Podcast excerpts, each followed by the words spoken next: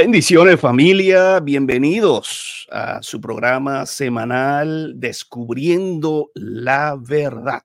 Descubriendo la Verdad.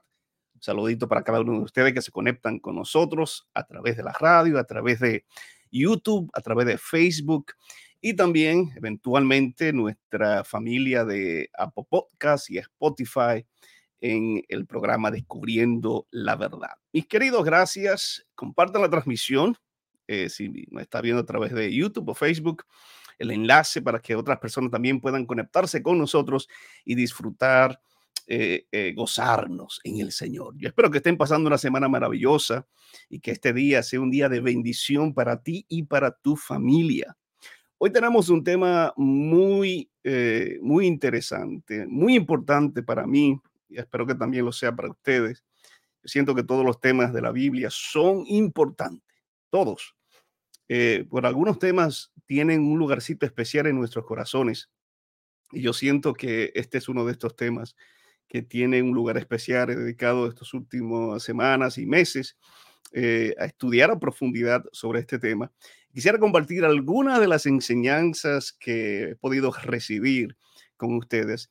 Y no será un solo video, vamos a convertir este tema en una serie, así como eh, hemos hecho con otros temas en el pasado.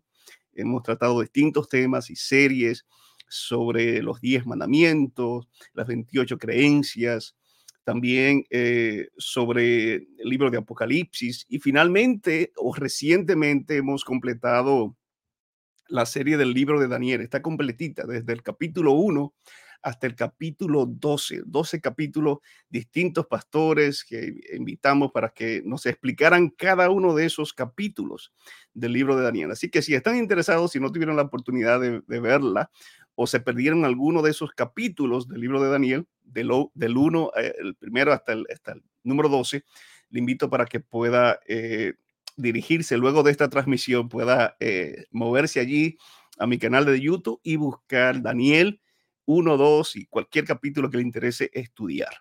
Así que déjenme ver los saluditos que me están llegando en esta hora. Estefanía, Dios te bendiga. Un saludo para la familia Ramírez. Dice buenas noches, Pastor Galán. Y a todas las personas que se conectan, Dios le bendiga grandemente. Que Dios te bendiga a ti, Estefanía, y a toda tu familia. Hoy vamos a estudiar sobre el Espíritu Santo. ¿Es una persona o una fuerza impersonal?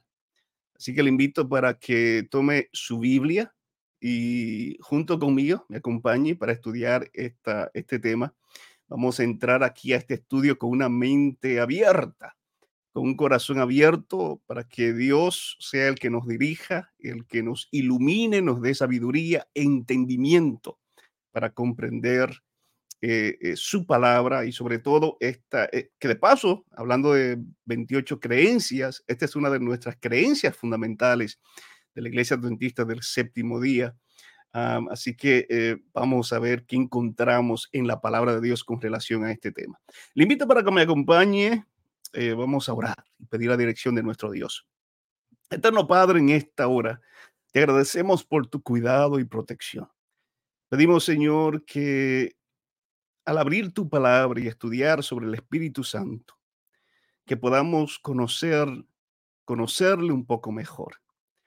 Ya que en la Biblia encontramos las funciones, el rol, el desempeño del Espíritu Santo a lo largo de la historia, tanto en el Antiguo como en el Nuevo Testamento. Y también lo vemos manifestándose hoy en nuestras vidas, en nuestras iglesias, en nuestros hogares, en los matrimonios, en nuestras ciudades y estados y países.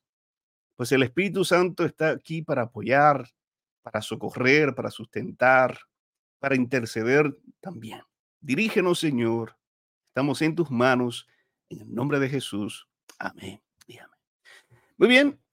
Eh, de esa manera entonces podemos entrar de lleno a nuestro estudio vamos a hacer, como mencioné hace unos minutos, vamos a hacer de este tema una serie. Así que este será nuestro primer video porque tenemos bastante material y no quisiéramos tomar mucho tiempo eh, eh, en un solo video. Así que vamos a tratar varios, quizás dos, tres videos eh, estudiando a profundidad este tema. Así que voy a presentar aquí, aquí en pantalla tengo la presentación. ¿Quién es el Espíritu Santo? ¿Quién es el Espíritu Santo? Así que le invito, mientras estamos estudiando y vamos a ver, eh, yo tuve la oportunidad de estudiar eh, eh, todos los textos, tanto en el Antiguo como en el Nuevo Testamento, que hacen referencia al Espíritu Santo. por razón de tiempo no puedo compartir todos los textos con ustedes. Le invito a ustedes a hacer su propio estudio en casa pero sí voy a compartir muchos de estos textos, tanto en el Antiguo, vamos a empezar con el Antiguo Testamento, luego el Nuevo Testamento, y así vamos avanzando eh, eh, a lo largo de toda la Biblia. Le invito para que eh, durante, durante este estudio que usted haga ahora aquí conmigo, pero también su estudio personal en casa, usted pueda pedir siempre la dirección de Dios, que sea Él que le dé sabiduría, entendimiento, para que podamos comprender temas como este y otros temas de la Biblia, porque la Biblia no es un libro de cuento, no es una revista cualquiera, no es una, algo de una farándula, algo de noticias de, estrellas, de superestrellas, sino que eh, eh, es, son historias reales. Es un libro que transforma personas, transforma hombres y mujeres, jóvenes, niños, no importa lo bajo lo bajo que hemos caído en el pecado, a través de su palabra, el Señor nos restaura y nos levanta y es poderosa. La palabra de Dios es poderosa. Así que, ¿quién es el Espíritu Santo? Cuando miramos allí eh, en la Biblia, vemos al Padre, vemos al Hijo y vemos al Espíritu Santo. De paso, hay varias posiciones cuando, eh, cuando, cuando tratamos este tema. Ustedes saben que a lo largo de la historia se cuestiona todo. El hombre ha cuestionado todo lo que existe. Hoy en día cada quien tiene su punto de vista, tiene eh, una manera de pensar, tiene una posición con relación a, algo. Hay personas que cuestionan que el mundo es redondo, hay personas que dicen el mundo no es redondo. Otros dicen el mundo es redondo. Hay personas que cuestionan a Dios, al Padre, dice Dios no existe. Dios no es real. Este, este mundo es producto de, la evolución de miles de millones de años o del Big Bang, eh, lo que tiene que ver con la teoría de la evolución. Otros cuestionan a Jesús, cuestionan su divinidad, cuestionan a Cristo. Eh, hay denominaciones cristianas que dicen que Jesús no es Dios, es un profeta como tantos otros profetas que han, se han levantado en este mundo, pero no es Dios. Dicen, eh, Jesús no es Dios y cuestionan su divinidad. Y así como lo hacen algunas denominaciones cristianas, también lo hacen algunas religiones. No reconocen a Jesús como Dios y como el Salvador del mundo. Hay personas que mantienen la posición del deísmo. El deísmo son los que creen que Dios existe y que hizo este mundo, pero que lo abandonó a su suerte.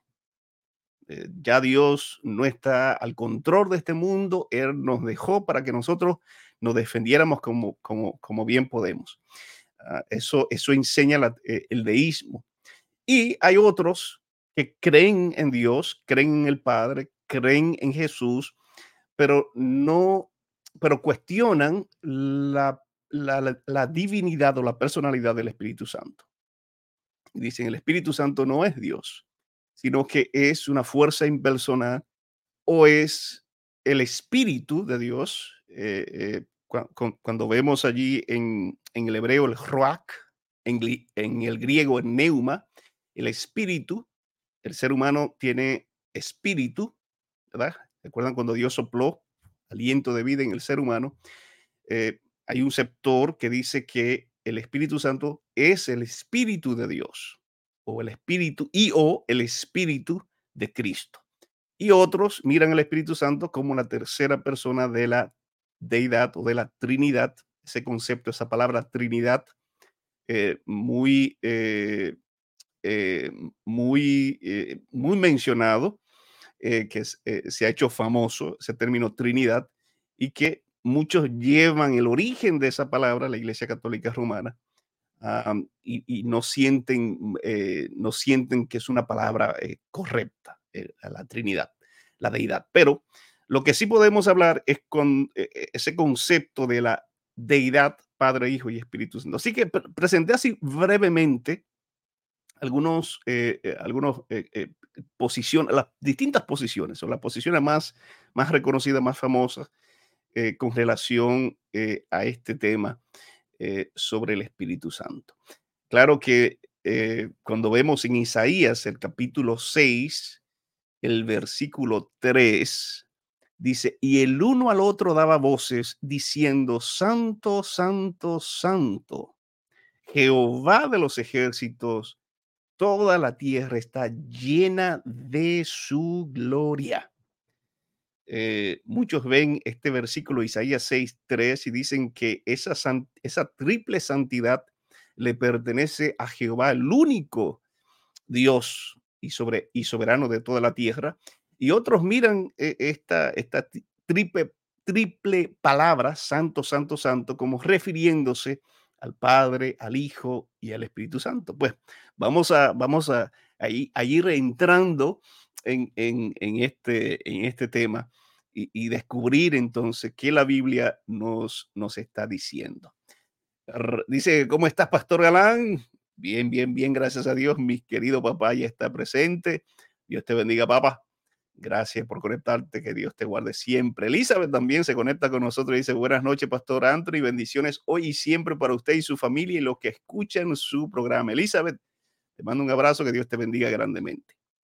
Entonces, cuando miramos eh, eh, al Espíritu Santo, hay personas que lo miran como algo abstracto, como un fantasma flotante, como un vapor misterioso o como una energía.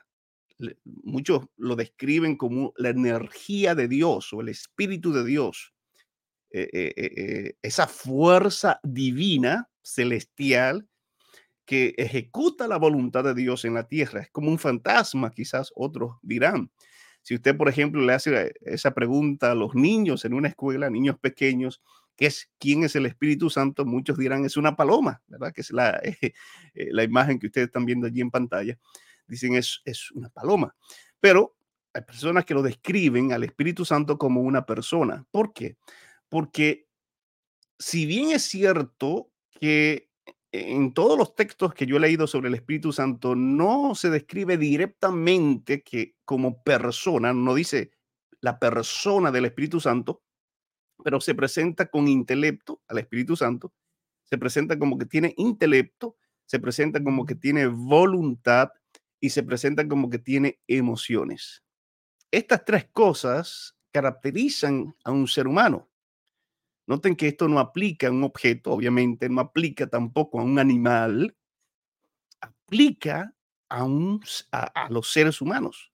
Intelecto, voluntad y emociones. Y, vamos a ver los textos que eh, en donde se presentan, en donde presentan al Espíritu Santo con intelecto, con voluntad y con emociones. No es, si, vemos un poquito de historia, eh, desde el inicio del cristianismo, para, eso del siglo tercero, sí, el siglo tercero, Pablo de eh, Samotracia, al hablar sobre el Espíritu Santo, decía, es una simple influencia, es una energía, ¿se acuerdan que describí? Es una energía y poder divinos, una fuerza. Miren esa palabra allí, energía, influencia, fuerza, que emana de Dios para ser ejercida entre los hombres.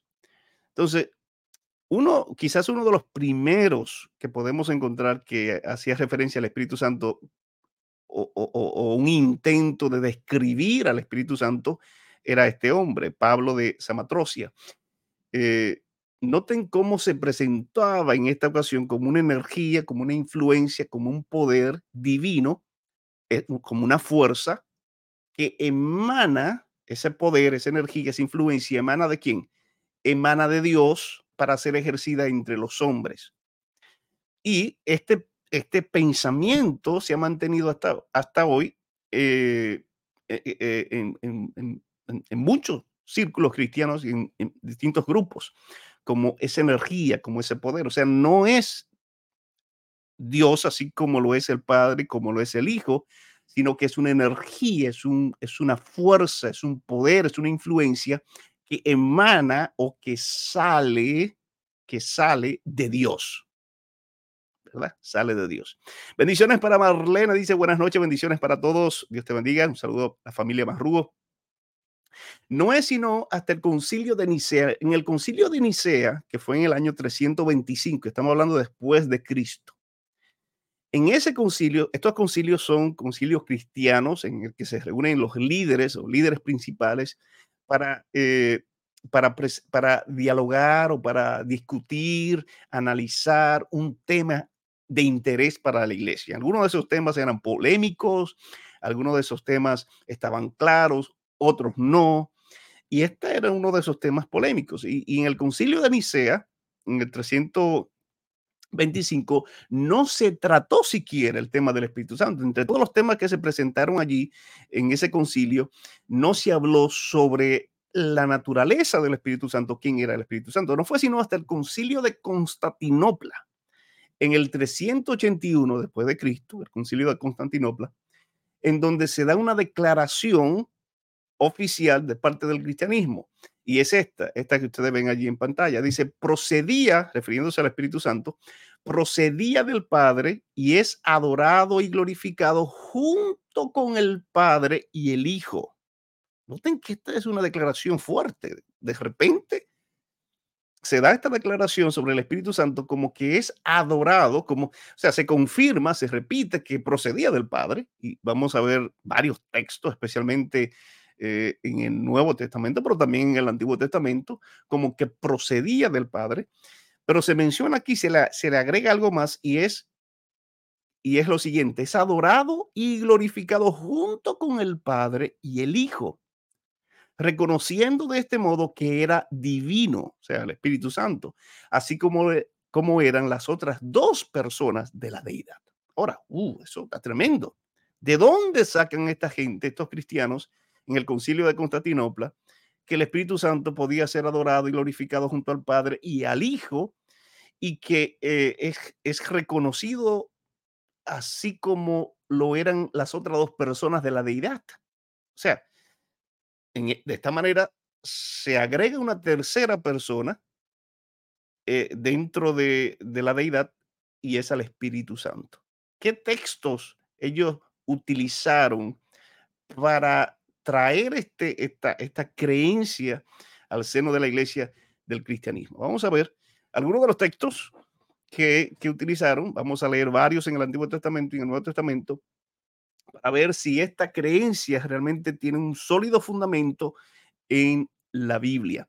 Sigo, sigo saludando por aquí a Osiris. Dice feliz noche, querido Pastor Anthony, amados en Cristo. Un abrazo estrecho para todos. El tema del Espíritu Santo es un tema extraordinario porque hay ideas erróneas acerca de la persona del Espíritu Santo.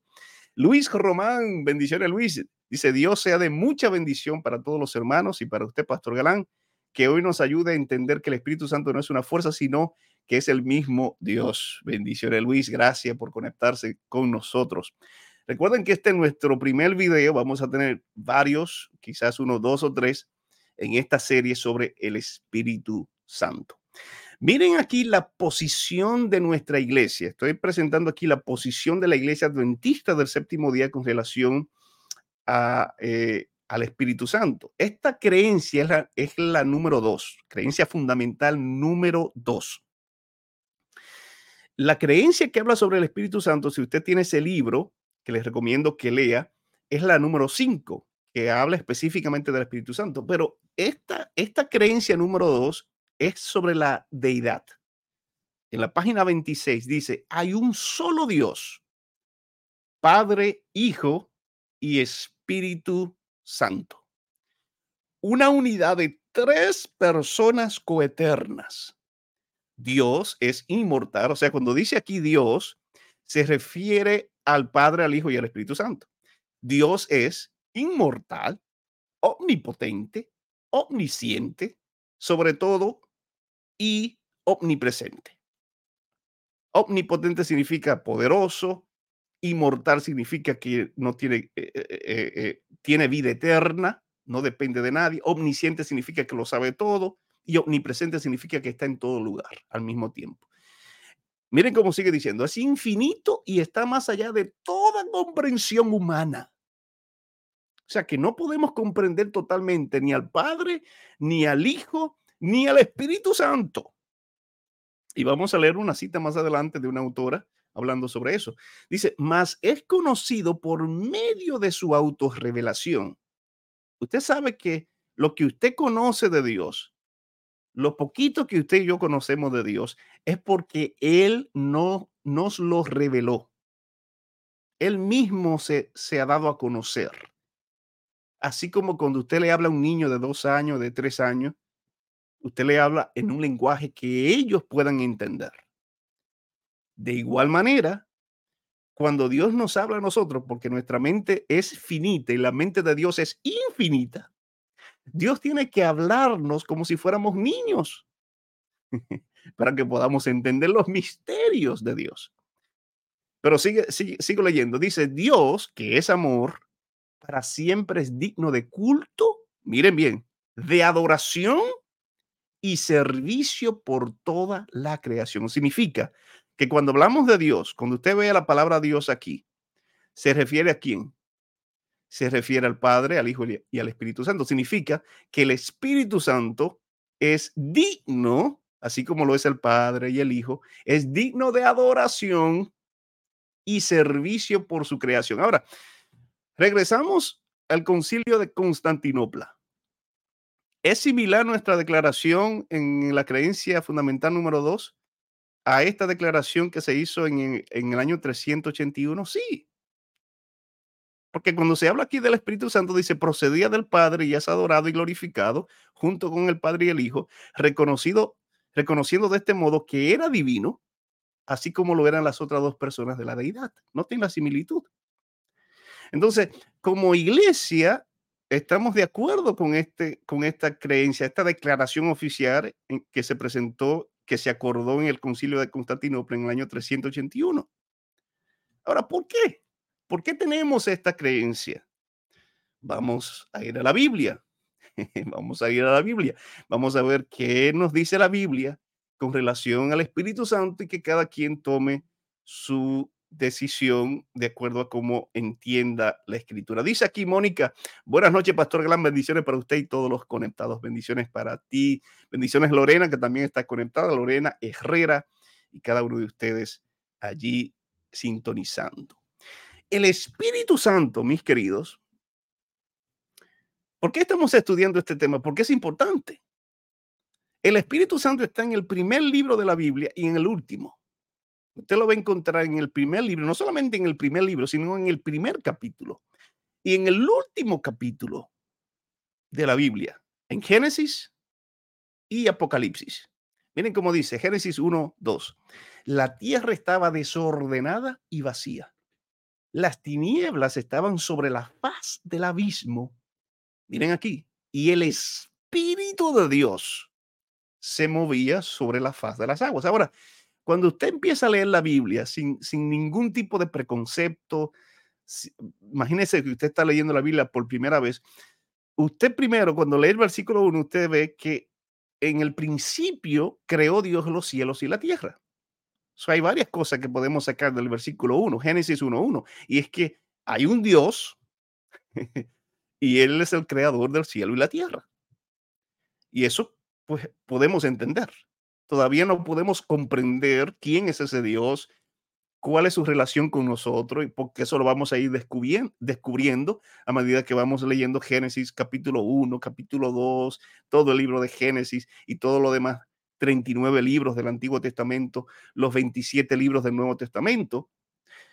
Pero aquí se nos presenta el Espíritu de Dios en el versículo 2. Solo con este versículo no entendemos quién es ese, quién es el Espíritu de Dios. Es más, podemos entender como que es un, un rak, que es la palabra en hebreo que utiliza Moisés para describir el Espíritu. El rak, el Espíritu, el rak de Elohim, el Espíritu de Dios. Se describiría aquí, cualquiera que lee esto entendería como que es el Espíritu de Dios. ¿Ah?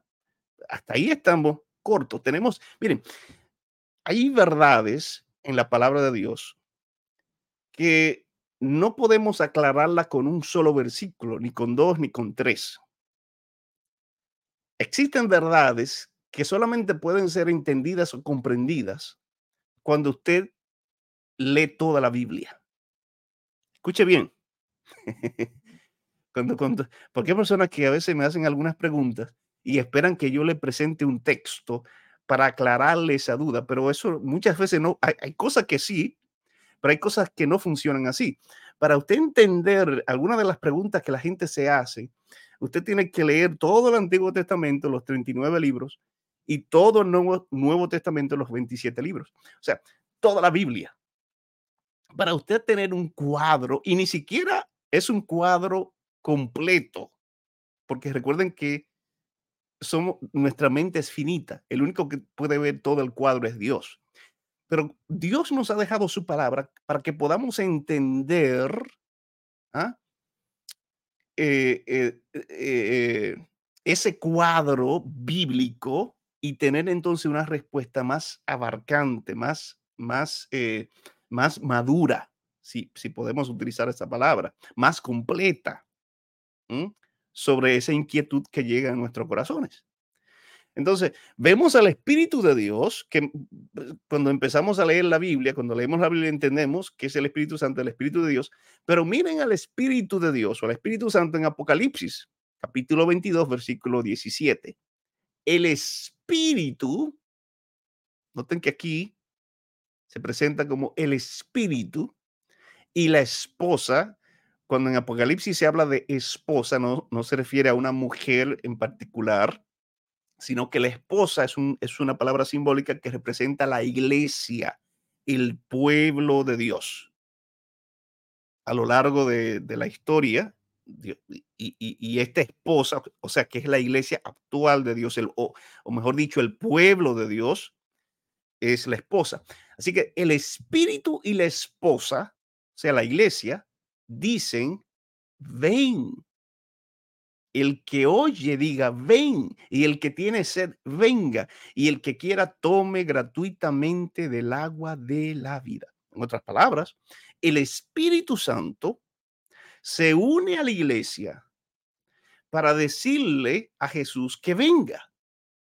¿Cómo, cómo, cómo proclamamos ¿Cómo clamamos, cómo le pedimos a Jesús que venga cuando predicamos el Evangelio? Porque Jesús no va a aparecer si el Evangelio no es predicado en, toda en todo el mundo.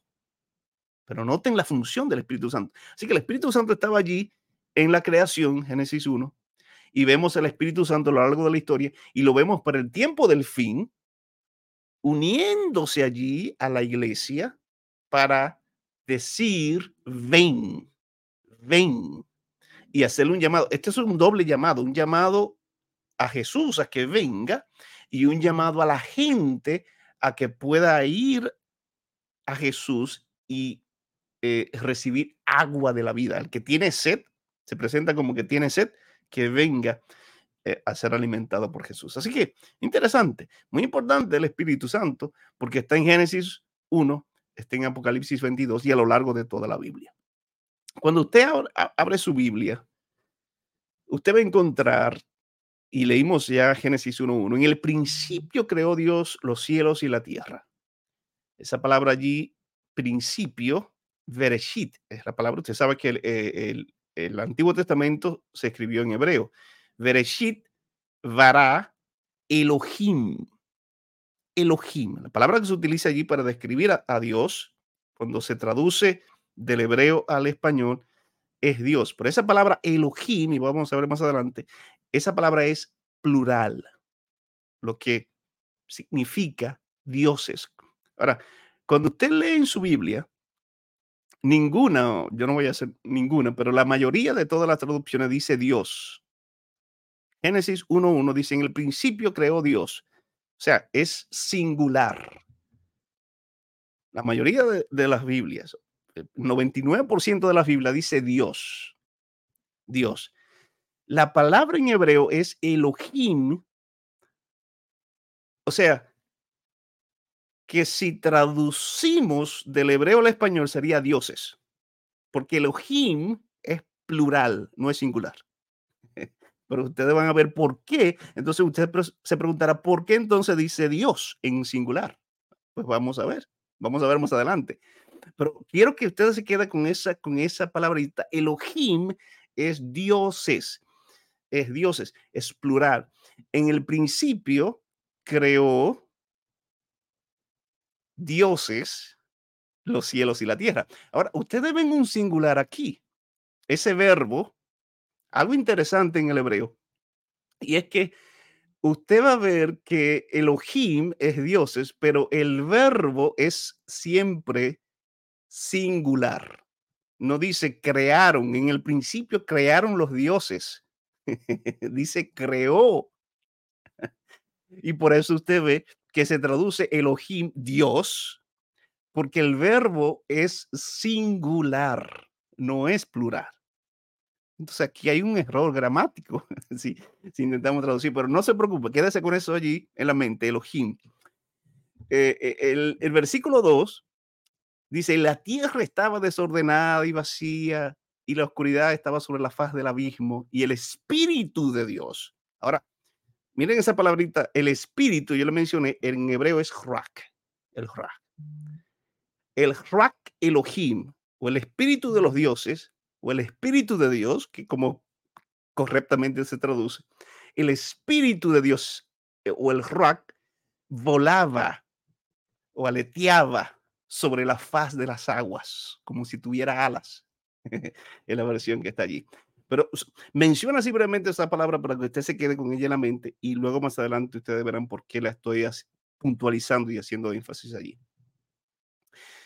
En el principio, miren ahora el texto, ya quitamos allí la confusión de, las palabras en hebreo. Ahora está más clarito. En el principio creó Dios, Elohim, los cielos y la tierra, y la tierra estaba desordenada y vacía, y las tinieblas estaban sobre la faz del abismo. Y el espíritu, el rak de Dios, Elohim, se movía sobre la faz de las aguas. Ahora, vemos a la, plural, la pluralidad de Dios porque más adelante vamos a leer texto como hagamos, hagamos al hombre a nuestra imagen. Eh, cuando se habla de la torre de Babel, descendamos. Ahora, podemos ver a Dios en la creación. Eh, y Jesús estaba en la creación. Bueno, cuando vamos al libro de Juan, el capítulo 1, versículo 1 hasta el 5, Recuerda que yo mencioné que para entender, para tener un cuadro más completo, tenemos que leer toda la Biblia. Si usted se queda allí en el Génesis, usted no sabe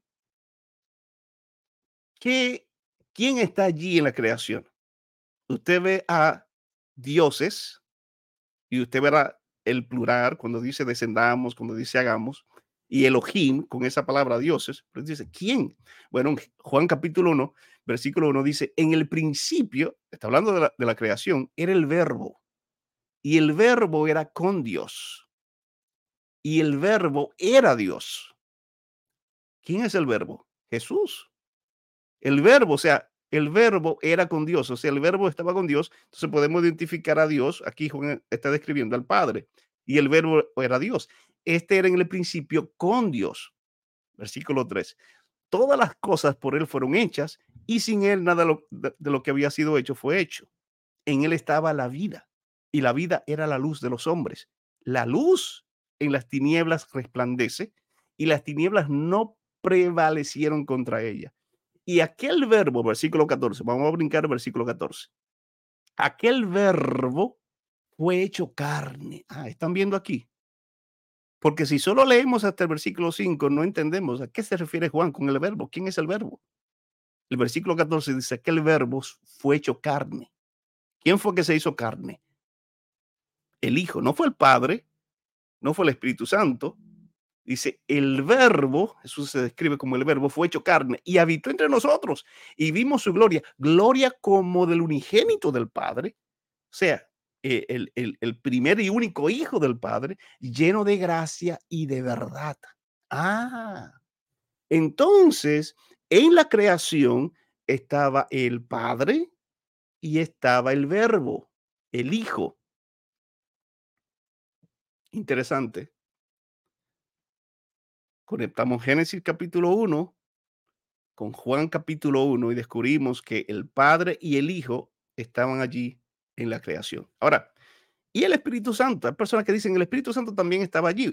Bueno, leemos, leemos eh, eh, eh, en el versículo 2, Génesis 1, 2, que el Espíritu de Dios estaba allí. Ya con eso es suficiente. Pero hay otro texto que también podemos utilizar para ubicar al Espíritu Santo allí. Job 26, 13 dice, Él es su Espíritu adornó los cielos, su mano creó la serpiente tortuosa. ¿La mano de quién? Del Espíritu. ¿Quién fue que adornó los cielos? El Espíritu. Entonces, en la creación podemos ubicar en base a estos textos, y solamente mencioné algunos, al Padre, al Hijo y al Espíritu Santo. Cosa que no podemos hacer si solamente nos quedamos allí en Génesis 1 y 2. Tenemos que ir a Job, tenemos que ir a Juan, tenemos que ir a otros libros de la Biblia para entonces poder ubicar al Padre, al Hijo y al Espíritu Santo en la creación. Otro texto, Job 33, 4. El Espíritu de Dios me ha creado, me infunde vida el hálito del Todopoderoso. El Espíritu de Dios. Que de paso, e, estos textos que yo estoy mencionando aquí, Job 26, 13, Job 33, 4, dan fortaleza eh, son los textos que el grupo que pinta al Espíritu Santo como una fuerza impersonal o como, como el Espíritu de Dios, un soplo, eh, así, como el, así como el ser humano tiene un espíritu, así presentan al Espíritu Santo como el Espíritu de Dios. Es solamente eso. No es la tercera persona de la deidad, es el Espíritu de Dios. Utilizan estos textos.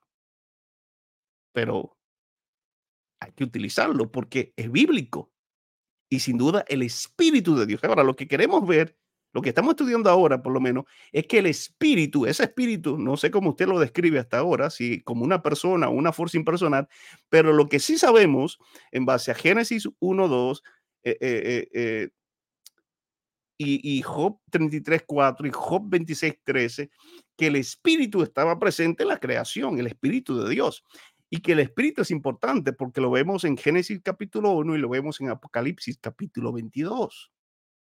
Tenemos que estudiar, tenemos que ver de qué se trata.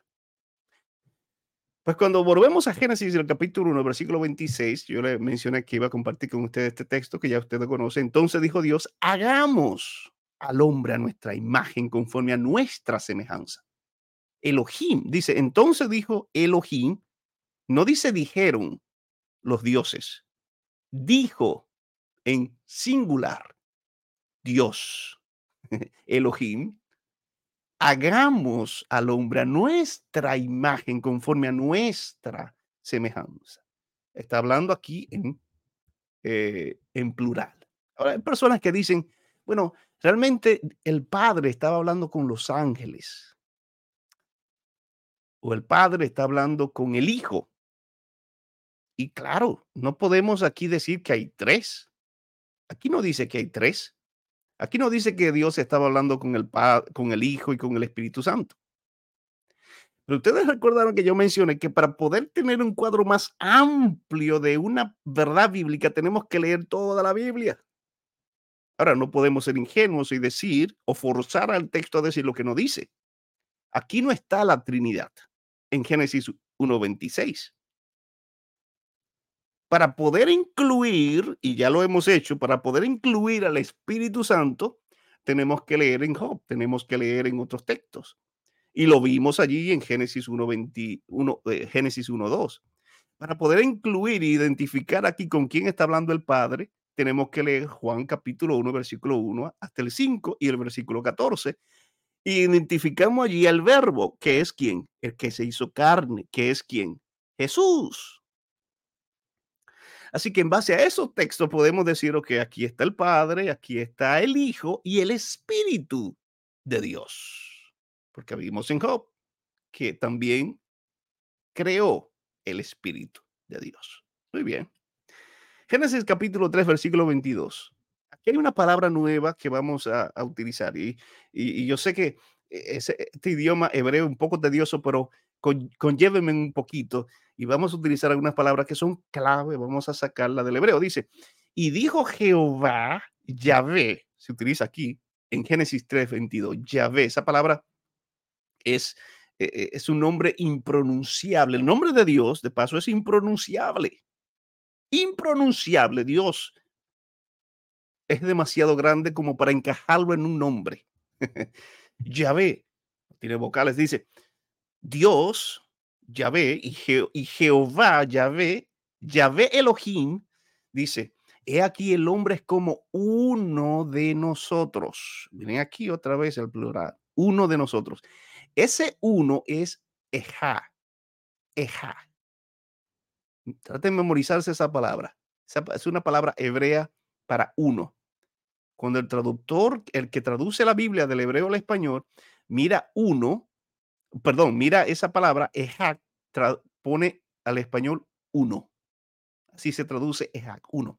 Dice, entonces, es como ejak de nosotros, como uno de nosotros, sabiendo el bien y el mal. Ahora pues, que no, que no alargue su mano y tome también del árbol de la vida y coma y viva para siempre.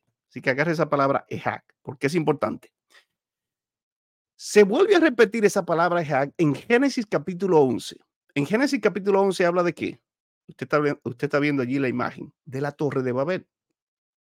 El versículo 5 dice, y descendió Jehová para ver, Jehová ya ve, para ver la ciudad y la torre que, que edificaban los hijos de los hombres.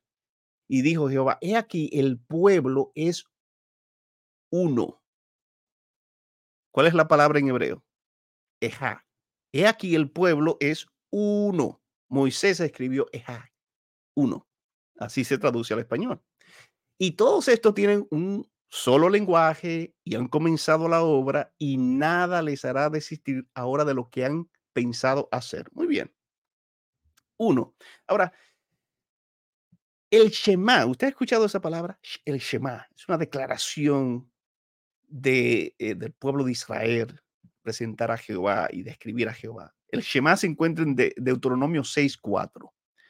Oye Israel, Jehová nuestro Dios, Jehová uno, uno es.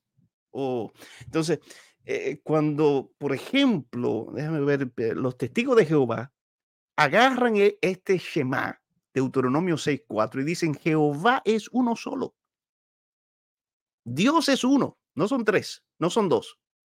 Hay personas que creen que Dios es uno, hay personas que creen que Dios son dos personas, el Padre y el Hijo, y hay los que creen que son tres, Padre, Hijo y Espíritu Santo. Pero los testigos de Jehová utilizan el Shema de Deuteronomio 6.4 y dicen, Jehová es uno. Por eso se llaman testigos de Jehová. Entonces, eh, cuando tú le preguntas, ¿y Jesús? No, Jesús era un profeta. Y el Espíritu Santo, el Espíritu Santo es el Espíritu de Dios. Es un soplo, es una energía, no es Dios. El único Dios es el Padre, es Jehová. Ahora, ustedes recordarán, ustedes ven ese uno ahí, antes de, de, es.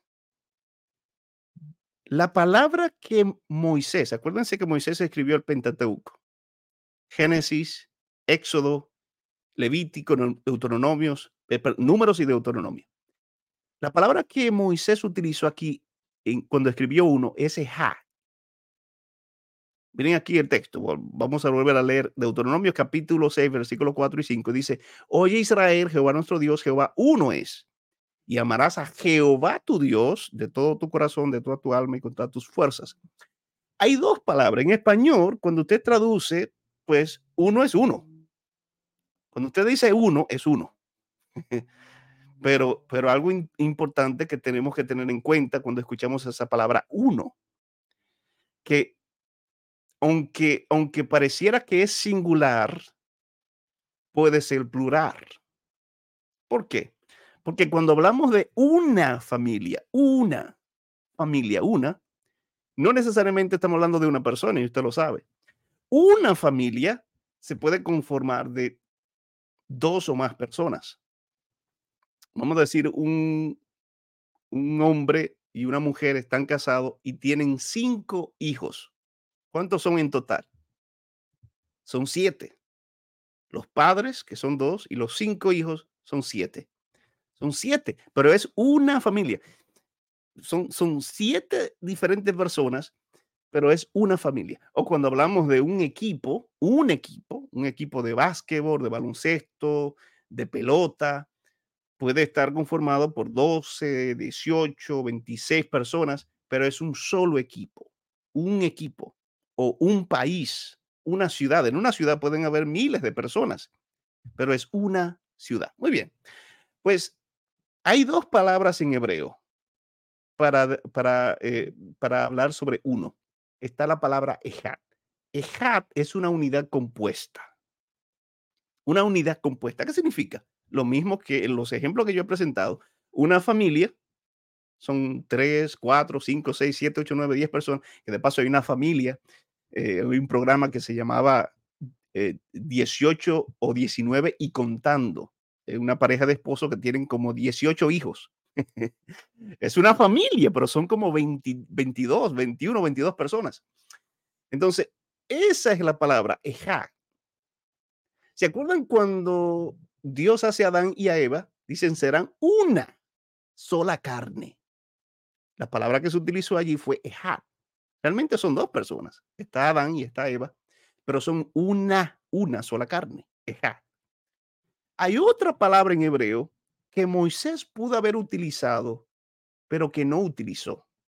Y es Yahid. Yahid es una palabra hebrea para, para describir una unicidad absoluta. Cuando yo hablo, por ejemplo, de Adán, no de Eva, solo de Adán, yo utilizo Yahid porque es Adán, uno solo. Cuando yo hablo de Adán y Eva, como uno, utilizo Ehad. ¿Me siguen? Muy bien. Pues la palabra que Moisés utilizó aquí en Jehová uno es, es un Ehad, no fue un Yahid. Si Jehová fuera una sola persona, si Dios fuera una sola persona, fuera Yahid. Pero la palabra que Moisés utilizó en Deuteronomio 6.4 es Jehová, Ehad es uno en el sentido compuesto, en el mismo sentido que Adán y Eva eran uno. Entonces, interesante. Ya podemos aquí entender y ampliar nuestro conocimiento un poquito sobre la deidad, sobre quién es Dios y sobre eh, eh, eh, la declaración que, que, que, tiene la iglesia adventista en la creencia número dos sobre el Padre, el Hijo y el Espíritu Santo. Es un Dios y tres personas coeternas, coeternas, así como lo presenta. Pero vamos a seguir descubriendo en la Biblia por qué en el concilio de Constantinopla se presentó de esa manera y por qué la iglesia adventista aún hasta el día de hoy mantiene esa posición con relación al Espíritu Santo. La iglesia adventista cree en el Padre, cree en Jesús, que es Dios, y en el Espíritu Santo. Muy bien. Noten la función del Espíritu Santo a lo largo del Antiguo Testamento, en distintos personajes del Antiguo Testamento. Por ejemplo, eh, fortaleció en el Antiguo Testamento a muchas personas. Las obras de Sansón, por ejemplo, fueron hechas cuando el Espíritu, dice jueces 14.6, cuando el Espíritu del Señor, Adonai, la palabra Adonai, el Espíritu del Señor vino con poder sobre él. Usted recordará que en la antigüedad se describe y, en la actualidad se describe al Espíritu Santo como una fuerza impersonal, como el poder de Dios. No es una persona, es el poder de Dios. Ahora, noten que a lo largo de la historia vemos al Espíritu Santo y la función que desempeña. El Espíritu Santo tiene poder, dice, porque vino con poder sobre él. No es que el Espíritu Santo es poder, sino que tiene poder. Noten que decimos Dios es amor y eso está correcto, pero no decimos amor es Dios. ¿Sí o no? Dios es amor es una frase correcta. Amor es Dios es incorrecta porque el amor no es Dios. Dios es Dios. Jesús, Dios dice, yo soy el que soy, el gran yo soy. Y Dios es amor. Pero el amor no es Dios. Porque si usted dice el amor es Dios, entonces Dios no existe lo que existe es el amor y el amor es Dios. Interesante. Así que vemos en la Biblia un Espíritu Santo como, yo no sé de qué perspectiva usted lo ve, pero usted puede ver al Espíritu Santo como que tiene poder y se manifiesta con poder, o como que el Espíritu Santo es solo poder de Dios. Muy bien, vemos aquí también en 1 Samuel 10:10, 10, y, y aquí hablando sobre el rey Saúl, luego de que fue ungido por Samuel, profeta Samuel, dice, y cuando llegaron allá al collado, he aquí la compañía de los profetas que venía a encontrarse con él, con Saúl, y el Espíritu de Dios vino sobre él con poder y profetizó entre ellos. Ok, vemos allí algunos textos en el Antiguo Testamento de cómo el Espíritu Santo se manifestaba tanto en hombres, líderes, eh, como por ejemplo Sansón, reyes, como por ejemplo Saúl, tantos otros. Salmos 51, 10 y 11 dice, bueno, en el Antiguo Testamento también revela que el Espíritu Santo fue una manifestación de la presencia de Dios. Cuando David confesó su pecado, aquí está hablando del pecado de David, le suplicó a Dios lo siguiente, Salmo 51, 10. Crea en mí, oh Dios, un corazón puro y renueva un espíritu recto o firme dentro de mí. Esa palabra allí, eh, eh, espíritu, es roak, el roak, espíritu. Y dice versículo 11, no me eches de tu presencia ni quites de mí tu santo espíritu. No me eches de tu presencia ni quites de mí tu santo espíritu. Noten cómo David pedía a Dios que el Espíritu Santo, el Santo Espíritu, permaneciera en él. Quería ser lleno del Espíritu Santo. Este mismo Espíritu, el Espíritu aquí se presenta como eh, eh, eh, el Santo Espíritu, es el Espíritu de Dios que se movía en el inicio y el Espíritu que clama junto con la esposa en Apocalipsis 22 que dice ven.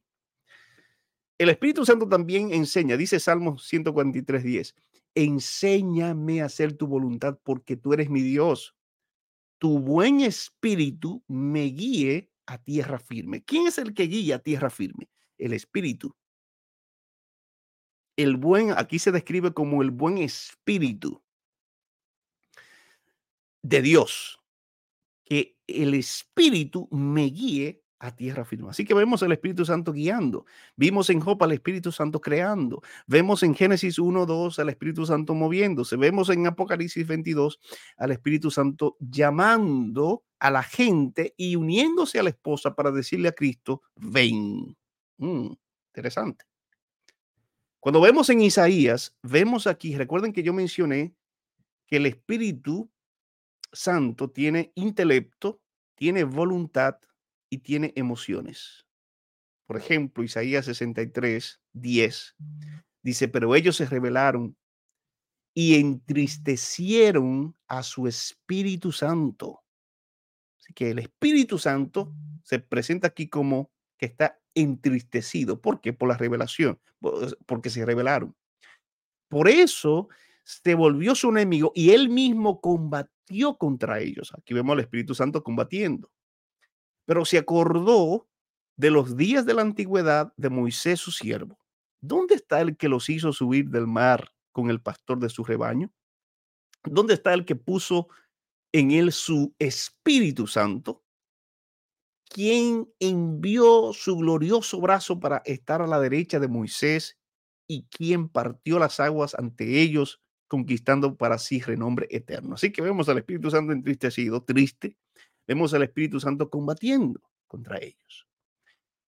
Otro de los profetas mayores, Ezequiel capítulo 8, versículo 2 y 3, habla también sobre el Espíritu Santo. Dice, y miré y he aquí una figura que parecía de hombre, desde sus lomos para abajo, fuego, y desde sus lomos para arriba parecía resplandor, el aspecto de bronce refulgente. Y aquella figura extendió la mano y me tomó por la eh, por las eh, eh, de mi cabeza y el espíritu, el ruach, me alzó. ¿Qué fue lo que hizo el espíritu? el Espíritu. Noten que ahora no se presenta como el buen Espíritu del Señor, no se presenta como el Espíritu de Dios, sino como el Espíritu. Me alzó, el Espíritu me alzó entre el cielo y la tierra. El, Espíritu Santo alza, el Espíritu Santo se entristece, el Espíritu Santo combate. Noten que cuando em, seguimos estudiando, si solo nos quedamos con Génesis, no entendemos bien el Espíritu Santo, pero cuando leemos en Job, cuando leemos en Isaías, cuando leemos en Ezequiel y tantos otros profetas, podemos entender más ampliamente la función del Espíritu Santo. Dice, y me llevó en visiones de Dios a Jerusalén. En visiones de Dios. ¿Quién fue que lo alzó? El Espíritu. ¿Y quién fue que lo llevó en visiones de Dios? El Espíritu. Vemos al Espíritu Santo con una conexión bien íntima cuando se habla de Dios. A la entrada de la puerta de adentro que mira hacia el norte, donde estaba la habitación de la imagen del celo, la que provoca a celos. Interesante.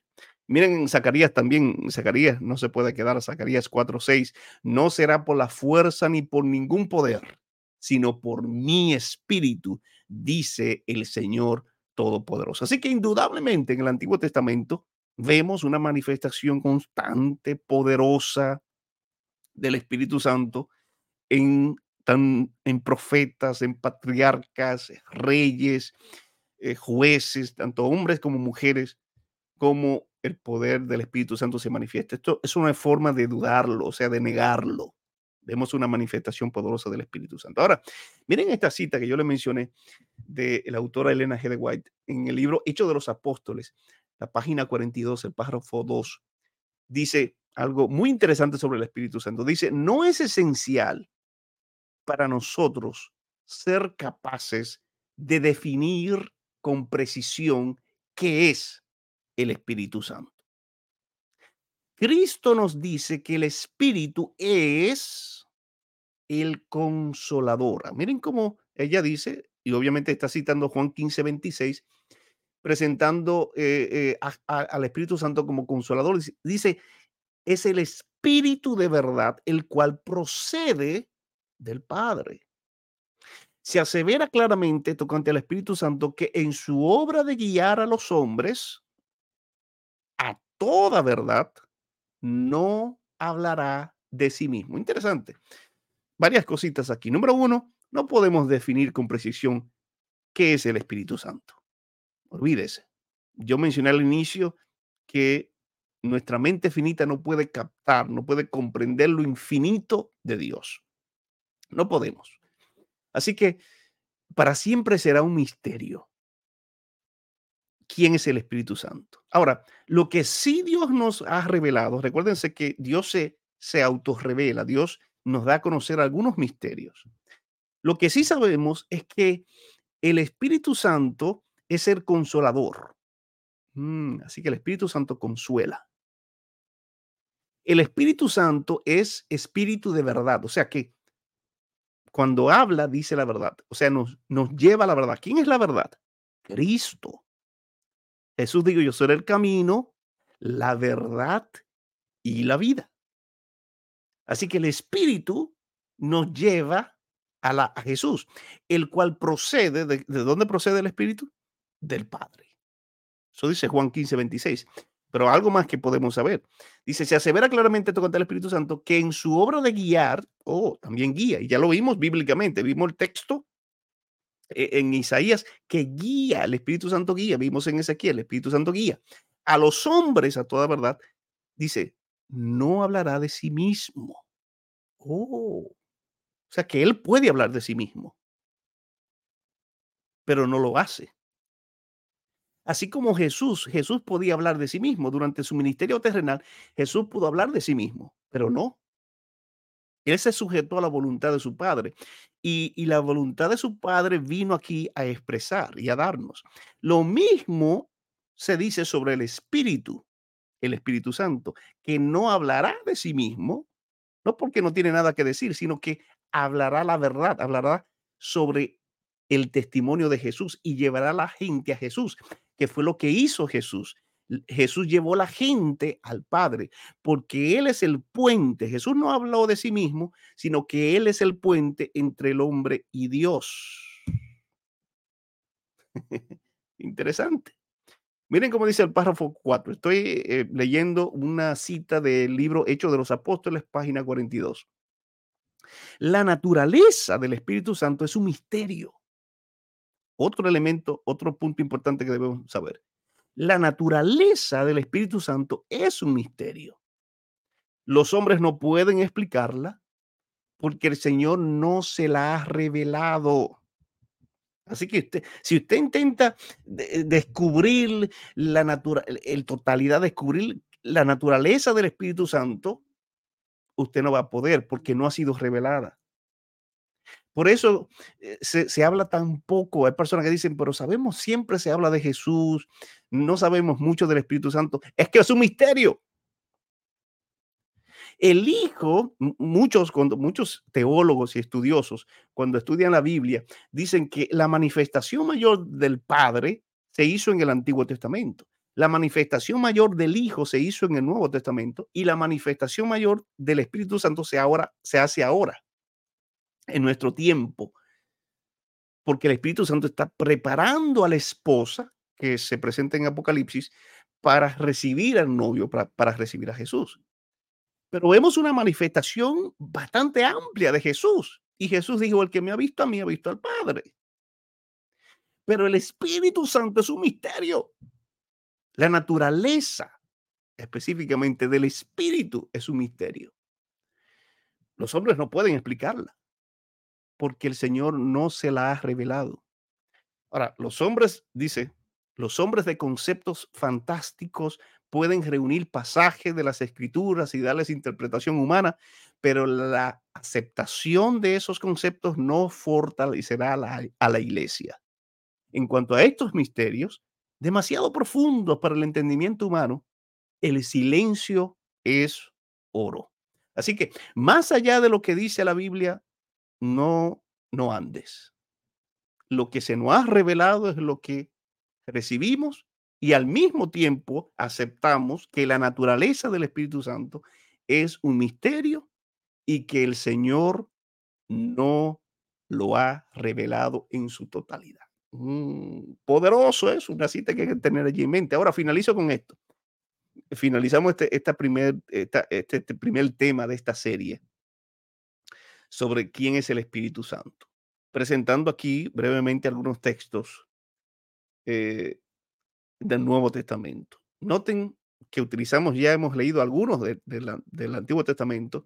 Cuando leemos sobre el Espíritu Santo, vemos que oye, el Espíritu Santo oye, el Espíritu Santo habla, el Espíritu Santo decide, el Espíritu Santo corrige, el Espíritu Santo convence, el Espíritu Santo intercede, el Espíritu Santo guía, y ya hemos visto algunos de esos textos, el Espíritu Santo ama, el Espíritu Santo consuela, el Espíritu Santo se entristece, vimos el texto, el Espíritu Santo se ofende. Si bien es cierto, dijimos que la Biblia no presenta una declaración eh, explícita sobre la, persona del Espíritu Santo, pero vemos características que solo aplican a una persona, no a una fuerza impersonal. Y por eso los que creen que el Espíritu Santo es una persona, dicen, no, no, es que eh, se describe como con voluntad, con, con emociones y con intelecto. No es una fuerza impersonal, no es eh, eh, eh, un objeto, no es algo inanimado, no es un animal, no es un fantasma. Pero entonces, el grupo que dice no es una fuerza impersonal, es el Espíritu de Cristo, lo único que es la manifestación de Dios a través de su Espíritu. ¿eh? ahí tenemos esas dos, esas dos posiciones. Pero miren, antes de finalizar, algunos textos brevemente aquí. Efesios 4:30 dice, y no contristéis al Espíritu Santo de Dios, con el cual fuisteis sellados para el día de la redención. Ah, ¿quién es el que sella? El Espíritu Santo. Vamos a hablar de eso en detalle más adelante. Pero podemos entristecer al Espíritu Santo, claro que sí.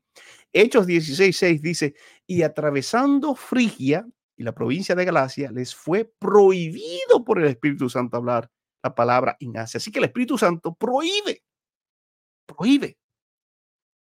Vemos también en Hechos 15, 28, porque la ha parecido bien al Espíritu Santo y a nosotros no imponeros ninguna carga más que estas cosas necesarias. Ahora el Espíritu Santo dice, me parece bien, me parece bien que se haga esto. Mientras que cuando leemos eh, Hechos 16, 6 dice, les prohíbo que prediquen en Asia. Y en Efesios 4:30 dice, estoy triste. Podemos entristecer. Perdón, Pablo lo que está hablando aquí es, es, de no entristecer, porque puede ser entristecido. Y finalmente, 1 de Corintios 12, 11 dice, pero todas estas cosas las hace uno y el mismo espíritu, repartiendo a cada uno en particular como él quiera, así que tiene voluntad, toma decisiones y reparte, y aquí se está hablando de los dones que el Señor le da, a que, el Espíritu Santo le da a la esposa, a la iglesia y a cada integrante del pueblo de Dios. Así que vemos Noten cómo vamos enriqueciendo nuestro conocimiento sobre el Espíritu Santo. No solamente nos quedamos allí en Génesis 1, 2, el Espíritu de Dios eh, eh, se movía, eh, aleteaba sobre la faz de las, de, las aguas, en la oscuridad allí, sino que vemos a un Espíritu que se manifiesta a lo largo de todo el Antiguo Testamento, que se muestra con sentimientos, que se muestra que prohíbe, que, que, decide, que tiene intelecto, que tiene voluntad. Ahora en el Nuevo Testamento vemos interesante cómo vamos ampliando nuestro conocimiento del Espíritu Santo. Muy bien, familia, ahí lo dejamos. Este será nuestro primer tema. Continuamos la próxima semana porque lo que viene la próxima semana, textos poderosos sobre el Espíritu Santo, porque estamos enriqueciendo nuestro conocimiento sobre el Espíritu Santo. No, es un misterio. No se nos ha sido revelado. Yo no, yo no entiendo la totalidad del Espíritu Santo, pero lo poquito que sabemos tenemos que estudiarlo, atesorarlo. Y si vamos a ser sellados por el Espíritu Santo, si está en el principio, si vas, si va a estar en el final, cuando va a ser llamado ven, Apocalipsis 22, entonces yo tengo que saber algo. Tengo que conocer lo que Dios quiere que yo conozca. Tengo que sentarme y orar y pedir la dirección de Dios para que Él sea el que me dé eh, eh, la sabiduría, la claridad y me enseñe la verdad. Necesito el Espíritu Santo para, para ir a Jesús. Para descubrir la, la verdad bíblica necesito la dirección del Espíritu Santo. Eso nadie que lee la Biblia lo puede negar. Ahora, vamos a ir aclarando algunas cosas sobre la persona del Espíritu Santo. ¿Es una fuerza impersonal? ¿Es el Espíritu de Dios o es una persona? En este caso, tercera persona de la deidad o de la Trinidad. Muy bien. Eh, tengo aquí, Osiris dice, el Espíritu Santo es maravilloso porque hace un trabajo perfecto. Hay una frase que decía un pastor, un mentor que yo admiro eh, mucho, que ahora mismo está trabajando en Japón como eh, trabajando como misionero allá en Japón, que es el pastor de Jesús, Sergio de Jesús. Él decía, siempre decía, el Espíritu Santo es competente. He's competent. El Espíritu Santo es competente, así decía él. Y lo sigue diciendo. Sergio de Jesús, lo puede buscar en Instagram. Tiene tremendo material allí, pero él decía, el Espíritu Santo es competente. Él sabe cómo mover las fichas, él sabe cómo moverse en la iglesia, cómo moverse en la vida de tu hijo. Si tú estás orando por tus hijos, por, un hijo, por una hija, por tu esposo, por tu esposa, por una situación en tu iglesia. Si tú estás orando para que vengan personas a los pies de Jesús y la persona cuando se presenta la verdad, cuando se hace una campaña, cuando se predica, que la gente pueda ser transformada, el Espíritu Santo es competente. Él, hace la obra. La hizo en el Antiguo Testamento, se manifestó en la vida de Sansón. David dijo, Señor, no aparte de mí tu Santo Espíritu. Se manifestó en la vida de Isaías, los profetas mayores vieron el Espíritu Santo, Ezequiel, Malaquías. Y, y durante todo el Nuevo Testamento se manifestó, especialmente en el libro de Hechos, cuando es derramado. Dice que Jesús antes de subir sopló el Espíritu y fue derramado en el aposento alto. Y vemos en Apocalipsis el Espíritu Santo y el Espíritu Santo quiere estar presente en tu vida ahora para hacer un trabajo extraordinario. Muy bien, ya se me fue la, estoy pidiendo la, eh, eh, la voz, pero finalizo. Gracias, eh, Osiris, por compartir ese, ese pensamiento. Dice, gloria a Dios por nuestro amado Espíritu Santo y por su trabajo constante e incansable. Uh, me Osiris, hablaste por mil años. gloria a Dios por nuestro amado Espíritu Santo. Y yo creo que todos los grupos, todos los sectores que tenemos distintos pensamientos podemos unirnos a esa declaración. Y, gracias por su trabajo constante e incansable. Y es que el Espíritu Santo, cuando, cuando se menciona la conciencia, mi conciencia, el Espíritu Santo hablándote, hablándote. Ahora hay un pecado imperdonable hay una blasfemia contra el espíritu, que eso vamos a estudiar en el siguiente video. Así que no se pierdan eh, eso. Dice Alma, oh Dios, no quite de mí tu Santo Espíritu. Yo creo que todos deberíamos escribir eso, Alma, y repetirlo, repetirlo si no puedes escribir. No quites de mí. Nos unimos a la voz de, de David diciendo, no quites de mí tu Santo Espíritu. Y dice, gloria a Dios. Gloria a Dios. Amén. Así que le pido que me acompañen en esta palabra de oración para que eh, el Espíritu de Dios pueda seguir presente en nuestras vidas eh, hoy y el resto de nuestra vida y que podamos ser sellados con el Espíritu de Dios. Eterno Padre, gracias por tu cuidado y protección. Gracias por el trabajo incansable, incesante del Espíritu Santo, porque es un consolador, es un paracletos nos eh, podemos apoyarnos en Él y de paso intercede por nosotros.